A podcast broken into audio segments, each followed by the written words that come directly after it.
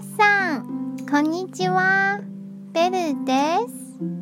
今日の中国語は、有です。有という一文字でありますという意味になります。有の前にないという意味の没をつけて没有といえばありませんという意味になります。有の後ろに疑問のまをつけて有まといえばありますか？という意味になります。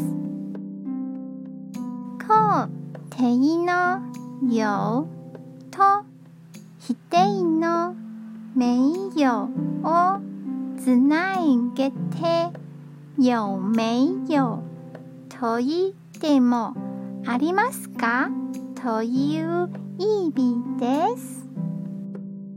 例えば食堂でお箸が欲しい。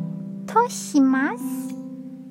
お箸は中国語で筷子なので有筷子吗とか有没有筷子と聞けばお箸はありますか？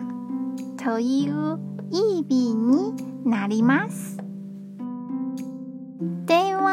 良い日をお過ごしくださいね。